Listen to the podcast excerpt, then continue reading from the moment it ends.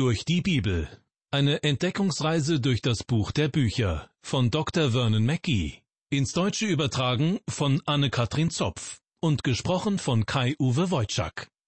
Ich begrüße Sie zu unserer Sendereihe Durch die Bibel. Herzlich willkommen. Beim letzten Mal haben wir mit dem alttestamentlichen Buch des Propheten Nahum begonnen. Die Aufgabe Nahums besteht darin, den Menschen von Juda Trost zuzusprechen. Und dies geschieht unter anderem dadurch, dass er der assyrischen Stadt Ninive und dem ganzen assyrischen Reich Gottes Gericht androht. Besonders interessant ist die Tatsache, dass etwa 100 oder 150 Jahre zuvor bereits der Prophet Jona losgeschickt wurde, um die Einwohner von Ninive vor der Zerstörung ihrer Stadt zu warnen. Damals kam es zu einer regelrechten Erweckung. Die Menschen in Ninive wendeten sich Gott zu und retteten somit auch ihre Stadt. Doch zur Zeit Nahums war dieses Ereignis schon wieder in Vergessenheit geraten, und die Menschen verehrten ihre heidnischen Gottheiten. Die Botschaft des Buches Nahum ist das bevorstehende Gericht für Ninive, und es ist eine endgültige Botschaft. Im allerletzten Vers des Buches heißt es Niemand wird deinen Schaden lindern, und deine Wunde wird unheilbar sein. Alle, die das von dir hören, werden in die Hände klatschen über dich, denn über wen ist nicht deine Bosheit ohne Unterlass ergangen? Es scheint, dass nicht nur Israel froh sein würde, wenn Ninive endlich zerstört wird. So schlimm stand es mit dieser Stadt. Worauf ich hinaus will, ist aber ein anderer Aspekt. Ninive hatte den Punkt erreicht, an dem nichts mehr zu machen war. Es gab kein Zurück mehr. Ich glaube, dass man als Einzelner und auch als Volk nur so lange sündigen kann, bis das Maß voll ist, bis ein bestimmter Punkt überschritten ist. Wann dieser Punkt genau erreicht wird, weiß ich nicht, aber es gibt ihn, da bin ich mir ganz sicher. Bitte verstehen Sie mich nicht falsch, auch dann könnte uns die Gnade Gottes noch erreichen. Aber wir, wir können uns dann nicht mehr Gott zuwenden einfach deshalb, weil wir ein so verhärtetes Herz haben, weil der Unglaube sich so verfestigt hat, dass sich nichts mehr machen lässt. Und das gilt für Völker genauso wie für einzelne Menschen. Schaut man sich unsere Welt heute an, ist das teilweise recht deprimierend. Viele Christen fragen sich, wohin das noch führen soll. Vielleicht gibt es deshalb ein so großes Interesse an Prophetie, und je ausgefallener die Prophetie ist, umso beliebter scheint sie zu sein. Das liegt zum Teil auch daran, dass viele Christen ihre Bibel so wenig kennen. Deshalb klammern sie sich in diesen unsicheren Zeiten verzweifelt an jeden Strohhalm. Aber unser Herr Jesus selbst hat gesagt, die Menschen werden vergehen vor Furcht und in Erwartung der Dinge, die kommen sollen, über die ganze Erde denn die Kräfte der Himmel werden ins Wanken kommen. Ganz offensichtlich leben wir in dieser Zeit. Aber auch wenn vieles uns beunruhigt und Angst macht, wir können sicher sein, Gott hat alles unter seiner Kontrolle. Immer noch. Er regiert nach wie vor. Die Erde ist ihm nicht einfach entglitten. Nichts ist ihm entglitten. Gott sitzt nicht auf seinem himmlischen Thron, kaut an den Fingernägeln und fragt sich, was er nur tun soll. Er weiß ganz genau, was läuft. Gott führt seinen Plan aus. Er führt alles zu seinem Ziel. Auch wenn es nicht so aussieht. Gott ist der Sieger über die Sünde der ganzen Menschheit. Das sollte uns Mut machen für heute. Assyrien sollte also vernichtet werden. Die Zerstörung von Ninive wird im Buch Nahum sehr detailliert beschrieben. Wenn man das liest, raubt einen das fast den Atem.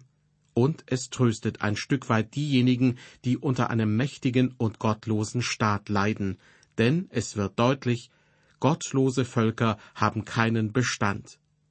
In der Weltgeschichte bestätigt sich das von Anfang an. Jede Weltmacht ging irgendwann unter, und zwar dann, wenn es den Menschen sozusagen nur noch um Wein, Weib und Gesang ging. Wenn ein Volk erst einmal so weit gekommen ist, ist es schon auf dem Weg in den Untergang. Dann wird die einst so große Nation bald in Vergessenheit geraten. So ist es allen Großmächten ergangen.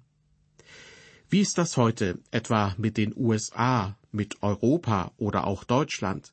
Wir sind meines Erachtens schon auf der Talfahrt. Ja, eine Talfahrt ist ganz angenehm, solange die Fahrt andauert. Der amerikanische Theologe John Gresham Machen sagte schon in der ersten Hälfte des 20. Jahrhunderts, Amerika ist mitsamt seinen frommen Vorfahren auf dem Weg bergab. Man stelle sich also vor, die USA mit ihren frommen Vorfahren sausen wie auf einem Rennschlitten ins Tal, oder besser gesagt in den Abgrund. Und er fügte hinzu, Gnade uns Gott, wenn wir unten angekommen sind. Wie nahe sind wir dem Abgrund jetzt, in diesem Augenblick? Nun, ich bin kein Prophet, sondern nur ein einfacher Prediger, aber mir scheint, wir kommen dem Abgrund schon gefährlich nahe. Das Buch Nahum ist deshalb so spannend, weil es genau in diese Situation hineinspricht.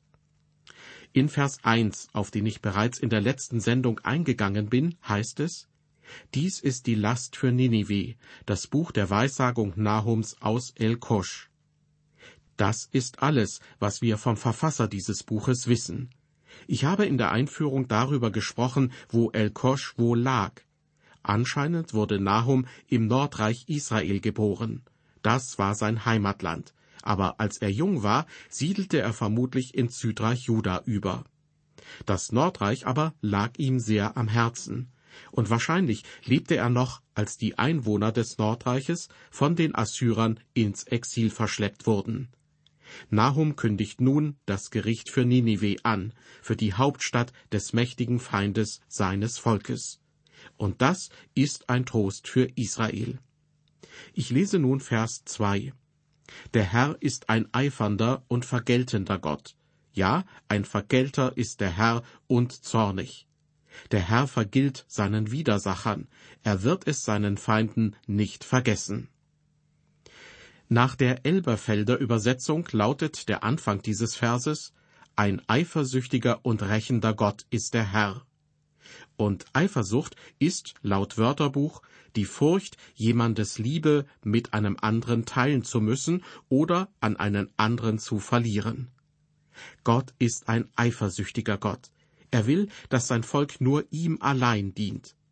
Wenn Menschen andere Götter anbeten und in Sünde fallen, dann wenden sie sich von Gott ab.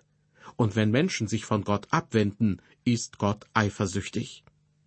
Manche sagen, das ist aber etwas ganz anderes, als wenn ein Mensch eifersüchtig ist. Aber ich meine, der Unterschied ist gar nicht so groß. Schon in den zehn Geboten sagt Gott zu Israel, Du sollst keine anderen Götter haben neben mir. Du sollst dir kein Bildnis noch irgendein Gleichnis machen, weder von dem, was oben im Himmel, noch von dem, was unten auf Erden, noch von dem, was im Wasser unter der Erde ist bete sie nicht an und diene ihnen nicht. Denn ich, der Herr dein Gott, bin ein eifernder Gott, der die Missetat der Väter heimsucht bis ins dritte und vierte Glied an den Kindern derer, die mich hassen. Aber Barmherzigkeit erweist an vielen Tausenden, die mich lieben und meine Gebote halten. Soweit die Worte aus dem zweiten Buch Mose, Kapitel 20. Verehrte Hörer, Gott liebt sie, egal wer sie sind. Ja, wir können ihn nicht davon abhalten, uns zu lieben. Aber man kann so leben, dass man die Liebe Gottes nicht erfährt. Das ist wie mit der Sonne. Sie scheint immer, aber wenn wir einen Sonnenschirm aufspannen, kommen die Sonnenstrahlen nicht mehr bei uns an. Vergleichen wir einmal Gottes Liebe mit der Sonne. Die einen spannen den Sonnenschirm der Sünde über sich auf, dann kommt die Sonne von Gottes Liebe natürlich nicht mehr zu uns durch. Aber sie ist immer noch da. Andere spannen den Sonnenschirm der Gleichgültigkeit auf, oder sie wenden sich einfach von Gott ab und tun, was sie wollen. Es gibt verschiedene Sonnenschirme, die verhindern, dass uns die Liebe Gottes direkt bescheint. Aber diese Sonne ist immer noch da. Wir können Gott nicht davon abhalten, uns zu lieben. Und weil Gott uns liebt, ist er auch eifersüchtig. Er will uns. Er will nicht in erster Linie das, was wir besitzen. Leider wird viel zu oft darüber gesprochen, was wir ihm geben könnten und auch geben sollten. Dieses Gerede mag ich gar nicht, denn nicht er, sondern wir sind die Bedürftigen. Auch um diese Radiosendung ausstrahlen zu können, benötigen wir Geld. Die Vorstellung, dass sich jemand überlegen muss, ob er sich an der Finanzierung dieser Sendereihe beteiligt oder sein Geld lieber Gott gibt, erscheint mir geradezu grotesk. Denn Gott will nicht das, was wir haben, also zum Beispiel unser Geld, sondern er will uns selbst. Und solange diese Sendereihe dazu dient, Menschen an sein Wort heranzuführen, ist es meines Erachtens völlig in Ordnung, dafür um Spenden zu bitten. Gott will uns selbst, und er ist eifersüchtig, wenn wir uns selbst, unsere Zeit und unsere Energie nicht in ihn investieren. Einmal sagte mir eine Frau, ich habe einen wunderbaren Mann, er ist auch gar nicht eifersüchtig. Ehrlich gesagt fand ich nicht, dass das ein Kompliment war. Wir leben in einer Zeit, in der uns immer wieder gesagt wird, dass wir tolerant sein sollen, auch in Sachen Sexualität. Aber eine Frau, der es nichts ausmacht, wenn ihr Mann keinerlei Anzeichen von Eifersucht zeigt, das kommt mir höchst seltsam vor. Ein guter Ehemann möchte doch seine Frau über alles lieben und sie mit keinem anderen Mann teilen. Deshalb, wenn eine Frau sagt, dass ihr Mann überhaupt nicht eifersüchtig sei, dann tut mir das richtig leid für sie. Denn ich kann mir nicht vorstellen, dass die beiden in einer guten Beziehung leben. Gott sagt ganz offen zu ihnen und zu mir, ich bin ein eifersüchtiger Gott. Ich will dich, ich will dich nicht mit der Sünde dieser Welt und mit einer Masse von Götzen teilen. Ich will dich mit niemandem teilen. Ich möchte, dass du ganz mir gehörst. Es ist also ganz natürlich, dass Gott eifersüchtig ist, weil er uns liebt. Und genau das sagt auch Nahum in Vers 2 unseres Bibeltextes. Gott ist eifersüchtig, und darüber bin ich sehr froh. Übrigens, was ich vorhin über das Verhältnis zwischen Mann und Frau gesagt habe, gilt natürlich auch umgekehrt. Eine gute Ehefrau wird sagen, ich möchte meinen Mann mit keinem anderen teilen. Er gehört zu mir. Er ist mein Mann. Das ist etwas enorm Wichtiges, auch wenn unsere Gesellschaft das manchmal vergessen zu haben scheint. Vielleicht gibt es deshalb so viele Scheidungen. Man findet nichts mehr dabei, seine Partnerin oder seinen Partner untreu zu sein. Man hat zwar immer nur eine Partnerin oder einen Partner zur Zeit, aber wenn man mit ihr oder ihm eine Weile zusammengelebt hat, dann kommt die nächste Person ins Spiel. Man könnte das Ganze auch als fortgesetzte Untreue bezeichnen. Denn wenn man jemanden wirklich liebt, dann gibt es auch eine gesunde Eifersucht. Man möchte die geliebte Person auf Dauer mit niemandem teilen. Das ist wahre Liebe. Zurück zum Propheten Nahum. Am Anfang von Vers 2 haben wir gelesen, der Herr ist ein eifernder und vergeltender Gott. Ja, ein Vergelter ist der Herr und zornig. Im Neuen Testament schreibt Paulus in seinem Brief an die Römer, Die Rache ist mein, ich will vergelten, spricht der Herr. Gott sagt uns damit, Gib dich nicht der Rache hin, du könntest sie sowieso nie ganz richtig ausüben. Dein Zorn trübt dir das Urteilsvermögen. Überlass die Rache lieber mir. Ich führe sie gerecht aus, denn ich kenne die Angelegenheit, um die es geht, ganz genau. Ich weiß alles darüber. Ja, Gott ist der Rächer und Vergelter. Und ob uns das gefällt oder nicht, alles, was er tut, ist gut und richtig. Das müssen wir uns immer wieder vor Augen halten. Wir dürfen nicht vergessen, dass wir einfach nur Geschöpfe sind. Gemessen an Gott wissen wir nicht viel. Nicht einmal die klügsten Menschen wissen viel von dem, was Gott weiß. Nun kann es durchaus mal passieren, dass wir bei uns denken, dieses oder jenes hätte Gott besser machen können. Oder wir haben sogar den Eindruck, das hat Gott schlecht gemacht. Aber das stimmt nicht, da sind wir im Unrecht. Mag sein, dass diese Gedanken für Sie, liebe Hörer, eine echte Herausforderung sind. Aber in dieser Hinsicht fühle ich mich verpflichtet, Sie herauszufordern. Denn wenn sie nicht glauben, dass Gott gerecht ist und dass alles gut ist, was Gott tut, werden sie mit Gott Probleme bekommen. Es gibt nämlich vieles, worüber er nicht mit uns spricht. Schon gar nicht will er darüber mit uns diskutieren, sondern er handelt einfach. Er regiert das Universum auf seine Weise. Die politischen Machthaber auf dieser Erde kommen und gehen, aber Gott ist immer noch auf dem Thron. Gott herrscht immer noch, und er herrscht über alles. Gott ist zornig, heißt es außerdem in Vers 2 unseres Bibeltextes. Es gefällt Gott nicht, wenn Menschen sündigen. Gott hasst Sünde, und er ist zornig darüber. Und weiter lesen wir in Vers 2, Der Herr vergilt seinen Widersachern, er wird es seinen Feinden nicht vergessen. Gott wird auch dadurch verherrlicht, wenn er über ein Volk Gericht übt. Mit dem Untergang des assyrischen Reiches wurde Gott verherrlicht. Die Assyrer waren ein brutales und verhasstes Volk. Sie waren so mächtig, dass sie unbesiegbar schienen. Aber Gott ließ sie untergehen, so dass das ganze Reich in Schutt und Asche lag. Wenn Gott scheinbar unbesiegbare Mächte besiegt, dann zeigt er damit seine Herrlichkeit. Vielleicht sind Ihnen auch solche Gedanken fremd. Vielleicht passt das nicht in Ihr Gottesbild. Aber in der Bibel lesen wir, dass Gott genau so handelt. Mein Rat ist, arrangieren Sie sich lieber mit der Art und Weise, wie Gott etwas tut. Denn so, wie Gott es tut, so wird es sein. In unserem Bibeltext kommen wir nun zu Vers 3. Dort sagt Nahum etwas über Gottes Wesen. Der Herr ist geduldig und von großer Kraft, vor dem niemand unschuldig ist. Ihr ist der Herr, dessen Weg in Wetter und Sturm ist. Wolken sind der Staub unter seinen Füßen. Gemäß diesen Grundwahrheiten hat Gott nicht nur an Assyrien und besonders an Ninive Gericht geübt, sondern gemäß diesen Grundwahrheiten richtet er auch jetzt noch die Welt. Und so wird er die Welt auch in Zukunft richten. Gott ist geduldig, sagt Nahum. In der Elberfelder Übersetzung heißt es, der Herr ist langsam zum Zorn. Schließlich hatte Gott bereits zuvor Jona nach Ninive geschickt, um den Menschen dort zu sagen, dass wegen ihrer furchtbaren Sünde die ganze Stadt untergehen würde. Die Assyrer waren ein brutales Volk in der Antike, und Gott kündigte sein Gericht über sie an.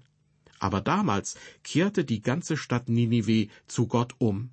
Ja, die Botschaft von Jona ging offensichtlich durch das gesamte assyrische Reich, denn es gab eine große Wende. Das war der Beginn einer wunderbaren Erweckung. Nur hielt das leider nicht lange an. Im Laufe der Weltgeschichte hat sich so etwas oft wiederholt. Wenn es irgendwo eine große Erweckung gab, war sie meistens nicht von Dauer. Die Erweckung unter John Wesley zum Beispiel hatte damals großen Einfluss auf England, Amerika und einige andere Staaten.